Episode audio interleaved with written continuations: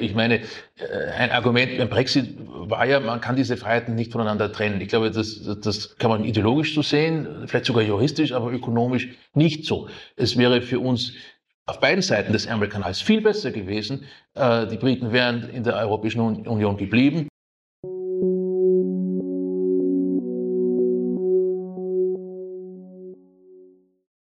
Willkommen beim Podcast des IWP des Instituts für Schweizer Wirtschaftspolitik an der Universität Luzern. Die EU beharrt auf der Personenfreizügigkeit. Dies sei aus ökonomischer Perspektive kaum nachvollziehbar, sagt Prof. Dr. Gabriel Felbermeier, Direktor des Österreichischen Instituts für Wirtschaftsforschung, im Gespräch mit Prof. Dr. Christoph Schaldecker und Dr. Martin Mosler. Der Brexit habe der Welt die große politische Sprengkraft der Personenfreizügigkeit vor Augen geführt und vor allem Verlierer produziert. Im Podcast präsentiert Gabriel Felbermeier einen Weg, wie die EU flexibler auf die unterschiedlichen Bedürfnisse der Länder eingehen könnte. Ja, ich begrüße sehr herzlich unseren Gast heute. Es ist äh, Professor Gabriel Felbermeier vom WIFO-Institut, vom Wirtschaftsforschungsinstitut in Österreich, in Wien.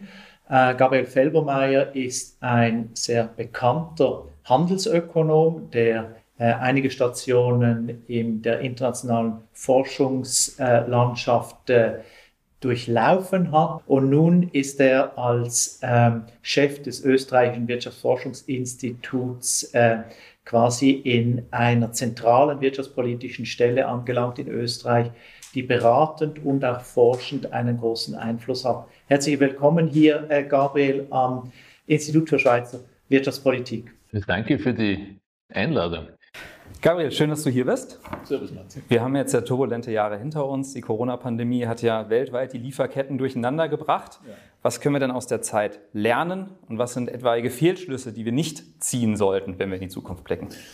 Also zum, zum Ersten, zum Wichtigsten sollte man sehen, dass die marktwirtschaftlich organisierte Weltwirtschaft überraschend resilient war. Denn ja, es gab Einbrüche im Welthandel. Es sind plötzlich Güter, die immer zeitgemäß in ausreichenden Mengen aus China zum Beispiel nach Deutschland kamen, nicht verfügbar gewesen. Aber das war eine sehr kurze Episode. Und wenn wir heute auf den Welthandel blicken, ähm, zweieinhalb Jahre nachdem diese akute Krise stattgefunden hat, stellen wir fest, dass der Güterhandel preisbereinigt um etwa 10 Prozentpunkte stärker läuft als noch äh, im äh, Herbst des Jahres 2019. Und ich denke, das muss man sich vor Augen halten, bevor man beginnt, die Krise zu buchstabieren, die es auch gegeben hat. Denn ja, äh, wir haben gesehen, dass wenn in einem ganzen Kontinent, in Europa, plötzlich hunderte Millionen Menschen Masken brauchen, dass die auch in einem flexiblen marktwirtschaftlichen System nicht von einem Tag zum anderen in ausreichenden Mengen herbeigezaubert werden können. Äh, und wenn äh, die, äh, die Lieferanten, die Lieferländer, die solche Masken herstellen, vor allem in China, die selber brauchen, weil dort auch dieselbe Pandemie grassiert, dann hilft auch der internationale Handel zunächst nichts. Und was wir für die Masken erzählen, können wir für viele andere Güter auch sagen. Dass Quarantänemaßnahmen in China die Automobilindustrie dort lahmgelegt hat und die Teile, die aus China für Deutschland produziert werden sollten, nicht kamen. Oder kurz danach dann dieselbe Geschichte mit Norditalien. Norditalienische Automobilzulieferer, Maschinenfabrikanten äh, etc. nicht in die mitteleuropäischen, deutschen, auch sicher Schweizer Lieferketten liefern konnten. Aber was für mich sehr viel berichtenswerter ist, ist, dass diese Phase eine sehr kurzlebige war. Und dass vor allem der Welthandel selber dazu beigetragen hat, dass die Corona-bedingten Überschussnachfragen nach vielen Gütern schnell befriedigt werden konnten diese Maskenmangellage, die wir hatten, die hat vielleicht ein paar Wochen gedauert. Vielleicht, wenn man großzügig rechnet, drei Monate. Dann hat weltweit die Produktion von diesen Gütern so zugenommen, dass wir nicht sagen können, dass wir nennenswert über längere Zeiträume Mangel hätten leiden müssen. Ich glaube, das ist wichtig, dass man das sieht. Mhm. Ähm, das Stichwort ist gefallen, Resilienz. Gibt es da Länder, die resilienter waren als andere? Und was waren die Gründe? Was ist eine gute ähm, Aufstellung, um resilient zu sein als Volkswirtschaft? Und äh, was sind eher problematische Aspekte? Ja, also ich, ich, glaube, dass man aus der Krise wenig verallgemeinern kann, weil sie dann doch ein sehr spezieller Schock war. Äh, und äh, die Länder, die vielleicht resilienter ausgesehen haben, äh, die würde man jetzt nicht empfehlen und sagen, die haben das richtige Wirtschaftsmodell gehabt. Ich mache mal ein Beispiel. Länder, die wenig Industrieanteil an der Wertschöpfung hatten, die wurden weniger stark getroffen durch das Wegbrechen von äh, Vorprodukten aus China zum Beispiel, weil im Dienstleistungsbereich zum Beispiel äh, diese Produkte gar nicht notwendig sind. Jetzt könnte man sagen, ein hoher Industrieanteil sehr ganz schlecht für die Resilienz äh, und äh, das beste Rezept, resilienter zu werden, äh, ist sozusagen möglichst wenig Industrie zu haben. Und ich glaube, wir sind uns sehr schnell einig, dass das ein vollkommener Trugschluss wäre. In einer anderen Krise ist es möglicherweise sehr nützlich, äh, einen hohen Industrieanteil zu haben. Hat sich auch in der äh, Corona-Krise dann nämlich gezeigt, als die äh, als wir sozusagen in den zweiten oder dritten Lockdown gingen und die Dienstleistungsbranchen äh, litten, die Tourismusindustrie zum Beispiel, ja, äh, in Österreich stärker als in der Schweiz, das ist ein anderes Kapitel, aber äh, als die Dienstleistungssektoren äh, durch die Lockdowns stark eingeschränkt äh, wurden, hat die Industrie geliefert. Und die Industrie hat sozusagen nach dem ersten Schock das Wachstum das dann äh, machbar war in vielen OECD-Staaten, äh, zustande gebracht. Und es war Industrie, die die Vulnerabilität am Anfang sozusagen sichtbar gemacht hat, die dann in den nächsten Vierteljahren der Corona-Krise äh, für Stabilität gesorgt hat. Wenn sich die Krisen ändern, äh, dann äh, ändert sich die Exposition zur Krise, würde man wahrscheinlich sagen, Diversität ist äh, ein wichtiger Ganz genau. Aspekt. Genau, also das ist, glaube ich, äh, klar, ja, dass äh, äh sich sehr ähm, äh, stark auf ein Lieferland sozusagen zu, zu, zu, zu spezialisieren, dass das äh, nicht gut ist für die, für die Resilienz. Das gilt für Unternehmen, das gilt für Länder, das gilt für Regionen. Ähm, aber diese Überspezialisierung im Außenhandel, auch da äh, würde ich davor warnen, das zu übertreiben. Wenn man sich auf die Suche macht, äh, in welchen Produktkategorien hat man wirklich wenige Lieferanten, dann sind das gar nicht so viele. Äh, ich habe das mal für Europa angeschaut. Bei vielen Gütern ist das, liegt das nur der Sache, dass man da nur einen Lieferanten hat. Tequila kommt halt aus Mexiko. Daran muss man jetzt noch nicht, äh, das ist noch nicht schlimm. Auch der Gruyère kommt aus einem bestimmten Land und aus keinem anderen. Da hat man nur einen Lieferanten. Das stört uns nicht. Und Europa hatte im Jahr 2019 auch nur ein, ein, ein Lieferanten für Lebensziehen, ja, nach der Handelsstatistik. Das macht uns nicht besonders nervös. Heißt nicht, dass es nicht doch hunderte Produkte gibt in einer Handelsstatistik, die 13.000, 14.000 Produkte enthält wo wir tatsächlich Abhängigkeiten haben. Nicht? Und äh, da hilft aber dann auch, muss man sagen, das Diversifizieren nicht. Nicht? Also Uranerz gibt es nun mal nicht in vielen Ländern. Wer Atomkraftwerke hat, braucht Uranerz. Das kann man aus Australien, aus Russland besorgen. Äh, irgendwo in Afrika auch noch. Äh, da sind der, der Diversifizierung eben auch Grenzen gesetzt. Also würdest du auch sagen, der Politik sind die Hände gebunden, das strategisch lenken zu wollen? Ja, also ich, ich, ich würde sagen, es ist, die Politik hat selten wirklich gebundene Hände, die machen, was, was sie wollen. Nicht? Äh, es wäre nicht wahnsinnig sinnvoll zu sagen, wir, wir machen eine neue Außenhandelsstrategie, wo wir sozusagen aus einem Expertengremium heraus äh, vielleicht festlegen, äh, mit welchen Ländern gehandelt werden soll und wie intensiv und mit welchen nicht, welche Güter man horten muss, weil sie vielleicht strategisch sind äh, wo man vielleicht mit Importsubventionen dafür sorgen muss, dass da auch genügend hereinkommt oder durch Exportkontrollen verhindert, dass die Güter ins Ausland gehen. In der Corona-Krise hätten wir das bei Masken gemacht und bei, bei, bei, bei vielleicht äh, ähm, Beatmungsgeräten und, und, und medizinischen Wirkstoffen. Jetzt in der Energiekrise würden wir sagen, was war das für ein Schwachsinn? Das sind ganz andere Güter strategisch. Und wenn wir äh, eine globale Missernte hätten, würden wir über ganz andere Güter reden. Das ist, glaube ich, ziemlich, äh, ziemlich verfehlt zu meinen, man könnte das staatlich vorhersehen. Da haben wir, äh, glaube ich, die Erinnerung an äh, den Hayek, die uns gut tut, äh, die, der warnt äh, vor der Anmaßung von Wissen, das nicht da ist. Viel wichtiger ist es, glaube ich, dass man die Leitplanken richtig aufstellt. Da ist man bei der guten alten und langweiligen Ordnungspolitik. Äh, wir haben gesehen in der Krise, dass marktwirtschaftliche Prinzipien resilienzsteigernd sind, also dass eher zu viel Staat die, die, die fehlende Resilienz äh, herstellt. das ist im, im, im Gesundheitssektor sehr deutlich zu sehen. Warum äh, ist die Versorgungssicherheit dort relativ gering ausgeprägt, immer noch? Äh, weil die staatlichen äh, Gesundheitssysteme, die äh, Pharmaindustrie sehr häufig über den Preis, damit, nur über den Preis verhandelt äh, und eben die Versorgungssicherheit nicht das wichtigste Thema ist oder sogar ein relativ untergeordnetes. Nicht und mit Zwangsrabatten und anderen Methoden wird versucht, den Preis runterzukriegen. Und das führt dann eben zur, äh, zu äh, einer wenig diversifizierten Lieferantenbasis mit einer Versorgungssicherheit, die nicht so hoch ist. Äh, aber das ist dort vor allem eben stark ausgeprägt, wo der Staat mit, mit vermeintlich richtigen Methoden äh, interveniert. Deswegen würde ich sagen, marktwirtschaftliche Grundprinzipien sind per se, wenn man sie denn wirken lässt, äh, Resilienz steigernd. Und was auch Resilienz steigernd ist, ist, wenn der Staat Rechtssicherheit herstellt. Also wenn wir ein diversifiziertes Portfolio von Außenhandelsverträgen haben, Freihandelsabkommen mit möglichst vielen Ländern, eine möglichst gut funktionierende Welthandelsorganisation, ja, dann bedeutet das, dass man schnell auch Handelspartner wechseln kann. Wenn man sieht, China kann irgendwelche Dichtungen für Autotüren nicht mehr liefern.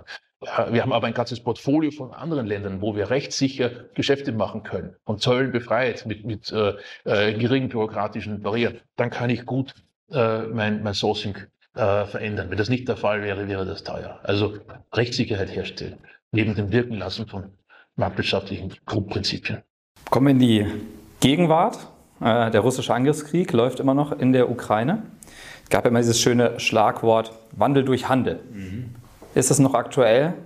Gibt es noch Wandel durch Handel? Ja, es gibt jede Menge Wandel durch Handel. Nur stellen wir fest, äh, dass wir gewandelt werden äh, und nicht, nicht wir die anderen wandeln. Also die, die Interpretation bisher war ja, die Europäer, die Amerikaner treiben mit Schwellenländern, mit Entwicklungsländern Handel und über diese Weise importieren wir, exportieren wir, Entschuldigung, unser Wertsystem und äh, dort werden Institutionen entstehen, die unseren ähnlichen, ähnlich sind. Dort äh, kommt äh, es zu einer Demokratisierung, zu einer besseren äh, Verfolgung von Menschenrechten, Marktwirtschaft. Was wir feststellen, ist, das mag dort und da gelungen sein, aber es geht eben auch in die andere Richtung. Dass der intensive Austausch mit China nicht dazu geführt hat, dass sich China uns anpasst, sondern dass wir, man denke sozusagen an den einen oder anderen neuen industriepolitischen Entwurf in der Europäischen Kommission oder in Frankreich oder Deutschland, äh, dass das stark äh, von Ideen geprägt ist, die aus China kommen. Also was wir feststellen, ist, dass das, dass das Modell überhaupt nicht gescheitert ist, es ist vielleicht sogar zu erfolgreich in dem Sinne, äh, dass es eben nicht nur wir sind, die mit unserem Handel anderswo äh, Gesellschaften prägen, sondern es, es geht eben auch andersherum.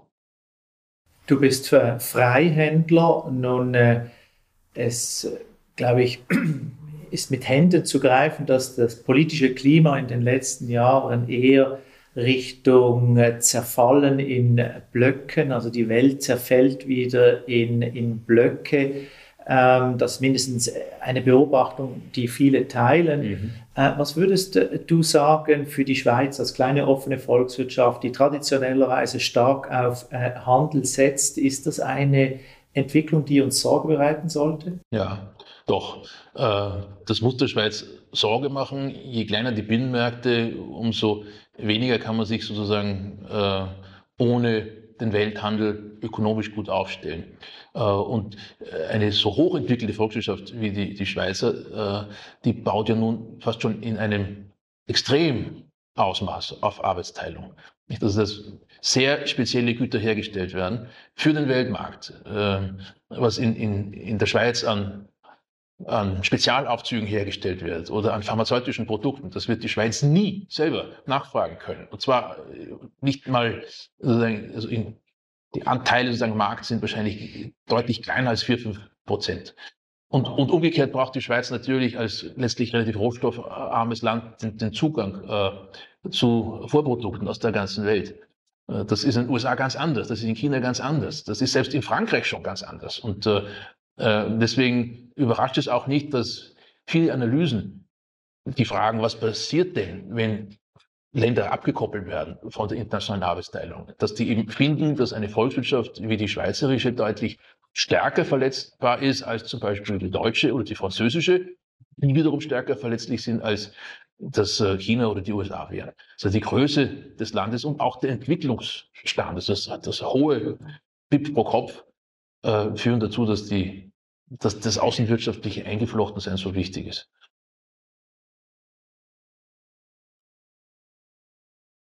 Ja, wir sind bei der Schweiz, äh, dem Freihandel angelangt. Da ist es äh, naheliegend, da müssen wir auch über Europa und die Schweiz äh, sprechen. Äh, Europa und die Schweiz, die haben ja seit 1972 ein Freihandelsabkommen. das äh, ist also heute quasi ein 50-jähriges Jubiläum. Was würdest du sagen, dieses Freihandelsabkommen, was nimmt das für eine Bedeutung für die äh, Schweiz ein? Und ähm, wie äh, wie sieht das aus deiner Sicht aus, dieses Freihandelsabkommen? Kann man auf dem weiter basieren? Äh, ist das ein Modell das mit Zukunft? Also zunächst einmal, glaube ich, muss man sagen, dass dieses äh, Abkommen 1972 ein sehr wichtiges war für die Schweiz, viel wichtiger als für die damalige europäische Gemeinschaft. Die Österreicher haben mit Neid auf die Schweiz gesehen. Die hätten das gerne auch gehabt, aber äh, in der damaligen Zeit war das nicht möglich mit äh, den Signatar, Signaturstaaten des österreichischen Staatsvertrags. Nicht? Äh, warum haben wir mit Neid drauf gesehen? Weil das eine, eine Einbindung in die damals sehr dynamisch wachsende äh, europäische Wirtschaft gebracht hat, die heute weiter nachwirkt. Äh, und äh, dies, darum ist dieses Abkommen, obwohl es 50 Jahre alt ist, immer noch wahnsinnig wichtig, aber als Basis wichtig. Klar ist, dass diese Texte äh, in der Basis ihre Richtigkeit behalten. Wenn da äh, Zollmaßnahmen drinstehen, wenn da Maßnahmen drinstehen zur Abwicklung von Import- und Exportgeschäften, Reduktion von Bürokratieaufwand, äh, Kumulierung von Ursprungsregeln, all diese Dinge, äh, ist das nach wie vor richtig und wichtig. Was wir halt heute feststellen, ist, dass äh, der, der 70er Jahren dominante Güterhandel äh, für unseren Wohlstand eine kleinere Rolle spielt. Und äh, vor allem die Dienstleistungssektoren so wichtig geworden sind. Äh, selbst in der Industrie ist der Dienstleistungsgehalt äh, zentral geworden. Eine, ein Industrieroboter besteht aus äh, äh, Industriebestandteilen, aber er besteht eben auch zu immer größer werdenden Anteilen aus Software. Da ist die Dienstleistung mit dabei. Und in diesen Sektoren ist natürlich das 72er Freihandelsabkommen nicht das Gelbe vorbei. Ja, jetzt äh, ist das Freihandelsabkommen, äh, wie gesagt, 50 Jahre alt und äh, die Europäische Union ähm, hat sich mit der Schweiz über sogenannte bilaterale äh, Verträge dann ähm, äh, vertraglich verbunden, so dass die Schweiz am Binnenmarkt der EU teilnehmen kann. Das gibt sie, dieses Recht gibt sie uns über politische äh, Abhängigkeiten, die wir dann mit, den, mit der Europäischen Union eingehen ähm, müssen, sollen, dürfen, äh, je nach äh, Sicht der Dinge. Die Schweiz tut sich mit diesen politischen Abhängigkeiten äh, traditionell äh, schwer. Ich kann mich erinnern, mhm. du hast 2019 in einem NZZ-Interview gesagt, eine Idee, wie man quasi aus dieser Blockadesituation herauskommen könnte, wäre, dass man verschiedene Clubs, also ein Europa verschiedener Geschwindigkeiten oder Europa verschiedener mhm. äh, Menüs präsentieren mhm. würde. Da hätte man einen engeren Club, der sich auch politisch ähm, zusammentun möchte. Und dann gibt es dann einen Club, der halt mehr so ein freihändlerischer genau. äh, Club ist. Ist das eine Idee, die du immer noch ähm, für die äh, quasi äh, auf der Zunge trägst? Ja, absolut. Äh, damals äh, ging es ja eigentlich um den Brexit. Nicht? Das war auch schon die Angst, dass es mit diesem Rahmenabkommen, das die EU und die Schweiz abschließen äh, wollen, dass man da auch nicht weiterkommt, aus sehr ähnlichen Gründen. Ja? Aber äh, an sich ging es um, um die Frage, äh, wie kann die Europäische Union, die im Kern eine äh, immer voranschreitende politische Integration will, wie kann diese Europäische Union sozusagen den Binnenmarkt für Länder offen halten, die bei dieser politischen Integration nicht mitmachen wollen? Und da ist ja äh, das Vereinigte Königreich äh, nicht das einzige Land. Schweiz kann man sagen, mit der Türkei haben wir äh, ja schon jahrzehntelang sozusagen eigentlich den Deal, dass es zu einem Beitritt kommen soll, aber, aber der ist politisch unmöglich, weil man sich kaum vorstellen kann, dass man, dass man äh, äh, in, in den Themen, wo die Europäische Union sich zunehmend selbst stärker integrieren will, dass man da äh, mit den Türken wirklich weiterkommen kann. Ähm, und deswegen meine ich, dass, dass es sinnvoll ist, über Wege nachzudenken, wie man den Binnenmarkt verbreitern kann, äh, ohne dass das sofort immer mit politischer Integration zu, zu, äh, zusammengehen muss. Und ein, äh, ein Beispiel dafür kann der, der deutsche Zollverein sein. Ja, äh, ist lange her, viel älter als äh, das Freihandelsabkommen der Schweiz mit der EU. Aber damals hatte man eine Art Zollparlament eingeführt. Nicht? Es, mit dem Zollverein waren ganz viele, waren ganz viele äh, deutsche Einzelstaaten vertreten. Und es gab ein Zollparlament, das, das sozusagen zuständig war für die äh, Aspekte der Zollunion, äh, aber eben nicht darüber hinaus. Und äh, äh andere Länder, Preußen ist größer geworden, Kriegen, Kriege geführt, die politischen Konstellationen haben sich verändert, der Zollverein ist stehen geblieben. Äh, niemand will Kriege führen, aber sozusagen, wir können einen Kern sozusagen identifizieren, der für den Binnenmarkt zentral ist. Das wäre eine Zollunion, kein Freihandelsabkommen, sondern eine Zollunion. Das ist bürokratisch viel einfacher. Da würde man, glaube ich, äh, im Güterhandel auch noch einiges bewegen können. Da gehören äh, sicherlich Freiheiten im Dienstleistungsbereich dazu, aber eben nicht oder nicht zwangsläufig und nicht automatisch äh, die Personenfreizügigkeit. Das haben wir uns damals, damals war ich noch am IFO oder am, am Wechsel nach Kiel, da haben wir uns das eigentlich auch vorgestellt für das Vereinigte Königreich, wo ja vermutlich der Hauptgrund für die Ablehnung der Mitgliedschaft darin bestand, dass man äh, sich äh, überfordert gefühlt hat, zu viel, zu viel Immigration aus äh, Osteuropa. Ob das jetzt immer richtig war oder überhöht und, und auch oft fälschlich dargestellt von den Politikern, will ich gar nicht sagen, aber, aber hier zumindest Sicherheitsventile anzubieten, dass man sozusagen da rausoptieren kann. Das wäre schön. Dass wir den Kern festhalten, wo die wirtschaftlichen äh, Vorteile am deutlichsten sind und darum herum relativ viel äh, Freiheitsgrade bewahren. Das wäre ein Weg, wie man die Türkei wahrscheinlich besser einbinden könnte. Das wäre ein Weg, wie man vielleicht in ein paar Jahren die Ukraine andocken kann, ja, wo eine politische Integration vermutlich mit auch einem Russland nach Putin kaum denkbar ist. Ja, also wo man eine, eine Art äh, EWG aufstellen kann, die diese ever closer political union nicht hat, aber sozusagen im, im Kern für einige Länder sehr wohl. Die vier Freiheiten, die genießen ja in der Europäischen Union quasi verfassungsähnlichen Charakter. Äh, wie würdest du, und für viele Länder, die eben politisch nicht so stark sich integrieren wollen, die stoßen sich vor allem an einer Freiheit, ja. das ist die Personenfreizügigkeit. Ja.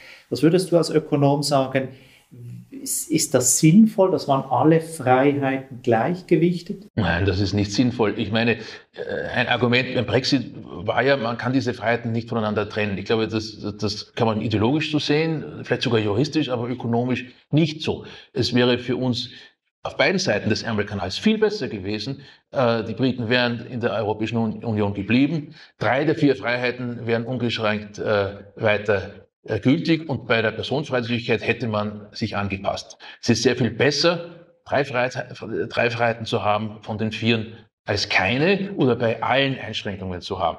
Und deswegen denke ich mir schon, dass man in der Richtung in Europa flexibler sein müsste. Kurioserweise waren wir das ja auch immer. Nicht? Also die äh, letzten Erweiterungsrunden haben das ja gezeigt. Man hat äh, äh die zehn und dann zwei Mitglieder aus dem, äh, aus dem Osten äh, in die Europäische Union hineingebracht und hat lange, sieben Jahre lange, Übergangsfristen für die Freizügigkeit vorgesehen. Also so eine heilige Kuh ist das gar nicht, äh, wie manchmal äh, vorgegeben wird. Ist aus deiner Sicht die Personenfreizügigkeit eine politisch, nur eine politische Frage, also eine politische Präferenz? Oder ist das, hat es auch eine ökonomische Dimension, die du durchaus äh, mit Kosten und Nutzen verbunden siehst? Hat eine ökonomische Dimension. Also als Ökonom würde man sich natürlich freuen, wenn, wenn wir möglichst freie Migration haben in einem möglichst großen politischen Raum, sodass die Arbeitskräfte dorthin gehen, wo ihr Grenzprodukt am höchsten ist, also wo wir den höchsten äh, Mehrwert schaffen. Ähm, Klar ist aber auch, dass unsere politischen Systeme äh, immer noch nationalstaatlich organisiert sind. Unsere Sozialversicherungssysteme sind nationalstaatlich organisiert. Und das schneidet sich ein bisschen äh, mit dieser äh, unbeschränkten Freizügigkeit der Arbeit. Ähm, deswegen kann ich gut verstehen, dass man da äh, Limits braucht. Aber dann bitte Limits am richtigen Ort. Äh, deswegen rede ich auch lieber von Sicherheitsventilen, die die, die, die Länder haben sollen. Sie sagen können, ähm, äh, diese Art von Immigration wollen wir nicht. Ja, aber äh, was wir in der Europäischen Union jetzt häufig beobachten, ist, dass man auf dem Arbeitsmarkt Bremsen einbaut. Ja, ähm, die Freizügigkeit bürokratisch beschneidet, die, zum Beispiel durch die sogenannte Entsenderichtlinie. Ja, äh, das war auch ein, ein Politikum mit den Briten, äh, was die Freizügigkeit eigentlich einschränkt. Ja, äh, an der Stelle sollte man sie aber nicht einschränken, finde ich. Also ich glaube, dass es, dass es wichtig ist, Sicherheits, Sicherheitsschranken zu haben, die man aktivieren kann. Äh, und, äh, aber das Desiderat, das, das wirtschaftspolitische Desiderat wäre sicherlich möglichst, möglichst viel Freizügigkeit zuzulassen, aber nicht um den Preis, dass man im Kapitalbereich, Güter- und Dienstleistungshandel auf äh, Freizügigkeiten verzichten müsste. Also lieber die drei, wenn man die vier nicht haben kann, äh, als gar keine. Mhm. Man könnte eigentlich, wie du das beim Mittagessen gesagt hast, die Tragödie Europas ist, dass nicht klar ist, welche Kompetenzen soll Europa wahrnehmen, auf welchen Gebieten haben sie die Steuermittel, um diese Kompetenzen zu ja. finanzieren ja. und wer ist die Jurisdiktion, die, die darüber entscheidet. Und heute mit diesen unklaren Kompetenzabgrenzungen redet Europa überall mit und übernimmt dann nicht Verantwortung und die Nationalstaaten das Gleiche. Ja. Ich glaube, diese unklare ordnungspolitische Auftrennung der, der, der, der der, der Haftungsfrage ja. ist eines der zentralen Probleme. Das ist sicher so. Ähm, ist halt auch äh, Ausfluss der Tatsache, dass wir keine wirklich europäische Demokratie haben. Ja. Nicht? Also ähm, es sind nicht nur die Aufgaben sehr häufig nicht so verteilt, wie Ökonomen sich das wünschen würden. Wir würden das Subsidiaritätsprinzip zum Beispiel sehr äh, stark sehen. Ähm, das ist ja nicht eine ordnungspolitisch Freiburger Erfindung, sondern das liest man sozusagen in den klassischen Lehrbüchern, äh, auch aus den USA und überall. Äh, aber dieses Prinzip wird an vielen Stellen gebrochen. Wir haben Dinge vergemeinschaftet in Europa, die nicht vergemeinschaftet sein müssen. Warum, muss die, warum müssen die Subventionen an die Bauern über Brüssel geregelt werden? Wieso kann nicht äh, sozusagen, äh, Österreich sagen, unseren Bergbauern wollen wir deutlich mehr Geld geben als äh, die Bergbauern in, in Spanien? Ja? Warum, soll das nicht, warum soll das nicht sein? Solange diese Subventionen nicht marktverzerrend wirken, das ist auch ein Thema der Schweiz, der Landwirtschaftspolitik hier, äh, da wird etwas zentralisiert, das gar nicht zentralisiert sein soll. Äh, in anderen Bereichen wäre die Zentralisierung sehr wichtig. Wir haben einen gemeinsamen Arbeitsmarkt, weitgehend jedenfalls, aber keine gemeinsame Immigrationspolitik. Nicht? Also wenn Deutschland sagt, ich lasse eineinhalb Millionen äh, Flüchtlinge ins Land, äh, dann hat das Auswirkungen auf den Arbeitsmarkt, nicht nur in Deutschland, sondern in der ganzen Europäischen Union. Die Franzosen haben das 2015 stark betont, zu Recht. Ähm, und dass da sozusagen nationale Alleingänge möglich sind, passt eigentlich mit dem voll integrierten oder angeblich voll integrierten Arbeitsmarkt nicht zusammen. Also da, da gibt es Dinge, die von der Zuständigkeit her nicht gut geregelt sind. Aber was on top of it sozusagen noch dazu kommt, ist, dass dort, wo die Europäische Union äh, die exklusiven Rechte hat, dass wir dort ein Demokratiedefizit haben. Und dieses Demokratiedefizit nicht böswillig herbeigeführt ist, sondern sozusagen in der Governance Europas angelegt ist. Solange im Europäischen Parlament äh, Scheindebatten geführt werden und nicht wirklich über, über Geld entschieden werden kann, keine Steuern erhoben werden dürfen, Solange das der Fall ist, wird sozusagen es keine, das ist meine These, keine wirkliche gesamteuropäische demokratische Debatte geben.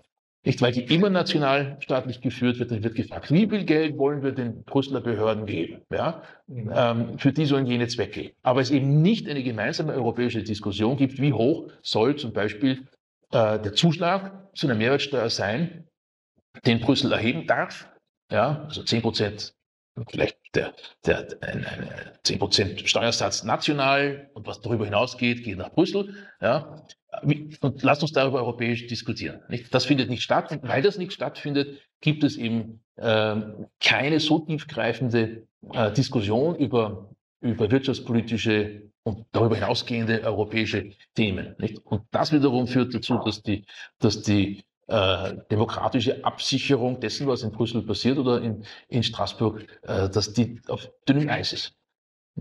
Und dass quasi die Brüsseler Ebene als allgemeine Allmende von den Mitgliedstaaten natürlich dann gerne ausgenutzt wird. Ja, wenn du ja.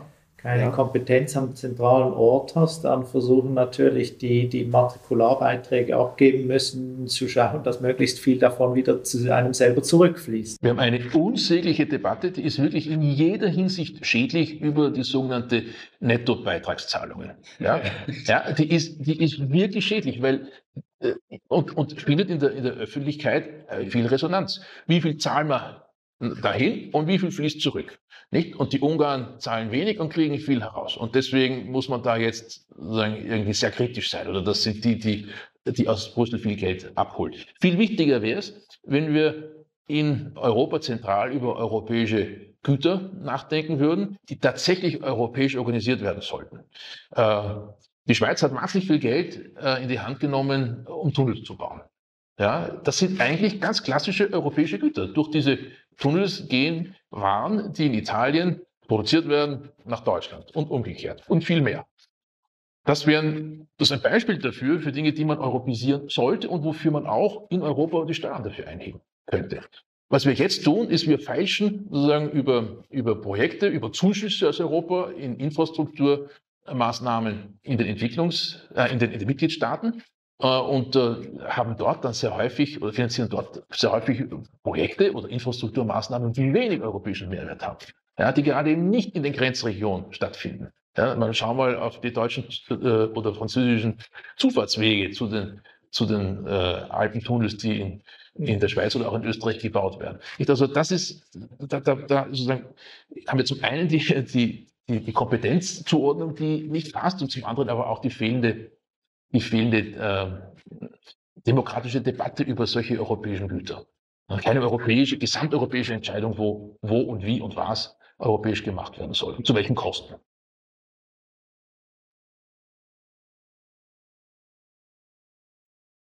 Ich habe das schon angesprochen. Äh, die Sanktionsmaßnahmen der EU gegen Russland werden teilweise umgangen. Ist selbst auch aktiv an der Global Sanctions Database. Seit 1950 sind, glaube ich, nur ein Drittel der Sanktionen als erfolgreich klassifiziert. So, trotzdem ist es noch weiterhin ein Mittel unserer Diplomatie. Ja. Ist das noch aktuell und warum sind nur so wenig Sanktionen erfolgreich, zumindest nach eurer Definition? Ja, äh, die Erfolgsquote hat sich scheinbar ein bisschen verbessert seit den 50er Jahren. Ich sage scheinbar, weil wir ja nicht anders können, äh, als in dieser Datenbank die Politiker zu fragen, wenn sie ein Sanktionsregime einstellen, warum sie das tun. Äh, und wenn dann in den Dokumenten steht, wir tun das, weil wir erreicht haben, was wir wollten, dann ist das ein Erfolg. Mhm. Aber das sagt man oft 15 Jahre, 20 Jahre, nachdem man die Sanktion eingeführt hat. Und das sagen drei Politikergenerationen später. Also ob sie tatsächlich das erreicht haben, was sie vor 20 Jahren erreichen hätten sollen, als man sie eingeführt hat, das ist nochmal überhaupt unklar. Ich glaube, was, was wir da verstehen müssen und wo die Politik auch, glaube ich, ein bisschen mehr äh, auf die Wissenschaft hören sollte, ist, dass die äh, Sanktionen sehr potente Mittel sind, äh, ex ante, sozusagen im Drohstadium. Wenn aber Sanktionen verhängt werden müssen, weil man durch das Drohen nichts erreicht hat, dann ist offensichtlich für die so bedrohte Partei äh, es nützlich, eine Maßnahme zu ergreifen, obwohl die Sanktionen kommen. Und dann zu meinen, die Sanktionen sollten einen Politikwechsel herbeiführen, ist ein bisschen naiv. Jedenfalls ganz sicher nicht schnell. Und ganz sicher nicht mit, mit Ländern, die wie Russland äh, oder der Iran oder China potenziell sozusagen, äh, über viel Potenzial verfügen und auch über gutes, eigenständiges strategisches Denken. Nicht? Also sie sind ja nicht ganz dumm äh, und überlegen doch, ne, ob, ob etwas äh, können gut vorausahnen, was Europa in der Lage ist, an, an Sanktionen äh, zu setzen. Wenn man fragt, ob die Sanktionen äh, wirtschaftlich funktionieren, würde man sagen, ja, das tun sie. Ja? Und zwar in dem Ausmaß, in dem sie äh, sozusagen wirklich auch umfassend verhängt sind. Dort, wo wir keine Sanktionen erlassen haben, dort werden sie auch nicht wirken oder nicht so massiv wirken. Und das Sanktionsregime gegen Russland ist ja überhaupt nicht dicht. Ja? Also wir haben ganze, ganze Gütergruppen ausgenommen. Ähm, die, die, die Russen kaufen nach wie vor in Europa ein. Massiv sogar. Medizingüter. Brauchen sie dringend jetzt. Äh, pharmazeutische Güter. Und ich denke, das ist auch in Ordnung, dass das passiert. Aber es ist eben kein äh, umfassendes Sanktionsregime. Wenn man sich jetzt beklagt, es wirkt nicht so sehr, ja, dann müsste man es umfassender machen. Dann müsste man die Lücken schließen und dann müsste Länder mit in die Koalition hineinbringen, die bisher nicht mitmachen. Türkei hast du angesprochen, das ist ein deutliches Thema da. Man müsste auch mit den Chinesen reden. Mhm. Ja, die werden einen Preis dafür nennen wollen. Ja, äh, aber wenn man, wenn Europa nicht bereit ist, diese, diese, ein solches Entgegenkommen der Türken oder der Chinesen auch zu belohnen, dann wird das nicht stattfinden. Da braucht man sich aber auch nicht beschweren, äh, dass die Sanktionen nicht stärker wirken, als sie, als sie es tun. Und was noch, was auch noch dazu kommt, das interessant ist, äh, wir wissen aus der Forschung, glaube ich, ziemlich eindeutig, dass es kaum möglich ist, ähm, ein anderes Land zu, zu sanktionieren, ohne selbst dabei gewisse wirtschaftliche Schäden in Kauf nehmen zu müssen. Das ist kaum zu verhindern. Wenn das Sanktionsregime gegen Russland nicht so massiv ist, dann sind auch bei uns die Schäden kleiner. Ja? Und das hat vielleicht die einen oder anderen überrascht, aber bisher jedenfalls ist selbst in Osteuropa, wo die Exposure nach Russland größer ist, der große Crash ausgeblieben, weil das Sanktionsregime vom Design her, vom politischen, so dicht gar nicht ist. Jetzt hast du gesagt, Sanktionen wirken über die Drohung. Ja. Die beste Sanktion ist die, die man nicht umsetzen muss. Ja. Sind denn Sanktionen dann überhaupt glaubwürdig, gerade bei sehr großen Staaten? Denken jetzt an einen potenziellen Taiwan-China-Konflikt oder ähnliches.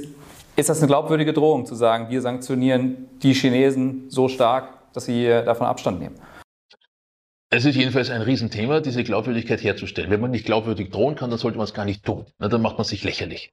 Äh, insofern ist dieser, ist dieser Russland-Konflikt hat auch etwas Produktives, äh, weil er doch zeigt, trotz aller Einschränkungen, die wir gerade besprochen haben, dass äh, der Westen, der sogenannte, mit Ausnahmen, aber, aber doch im Grunde bereit ist, ein Stück weit Selbstschädigung in Kauf zu nehmen, um damit ein höheres Gut zu bekommen, nämlich zu verhindern, dass, dass Russland doch weitergeht. Aber viel wichtiger ist, um damit äh, die Glaubwürdigkeit des, der Sanktionsdrohung gegen andere Länder, gegen eine potenzielle Atommacht Iran, äh, gegenüber China im Verhältnis zu Taiwan aufrechtzuerhalten. Also ich glaube, das muss man auch sehen, dass es jetzt, man, vielleicht stellt man fest, ähm, wir waren unglaubwürdig. Nicht? Also jetzt haben wir die Sanktionen, Putin hat sie nicht geglaubt, das kann er nicht mehr zurück, ändern tut es auch nichts. Aber was es doch tut, dieses Sanktionsregime, ist, es zeigt, äh, auch gegenüber China, man ist durchaus bereit, wenn es um was geht, ähm, mit solchen Maßnahmen zu reagieren. Und das sichert möglicherweise Stabilität. Mhm. Also die, die, das, das, das Investment in die Glaubwürdigkeit des Sanktionsregimes ist äh, ein nützliches. Mhm. Herzlichen Dank, dass du bei uns warst. Es war uns eine große Freude und Ehre, mit dir sprechen zu dürfen. Ähm Hat mich gefreut. Viel Erfolg mit dem ja immer noch ganz neuen Institut. Dankeschön, merci. Wir werden unser Bestes geben, Martin und ich, dass das tatsächlich der Fall sein wird.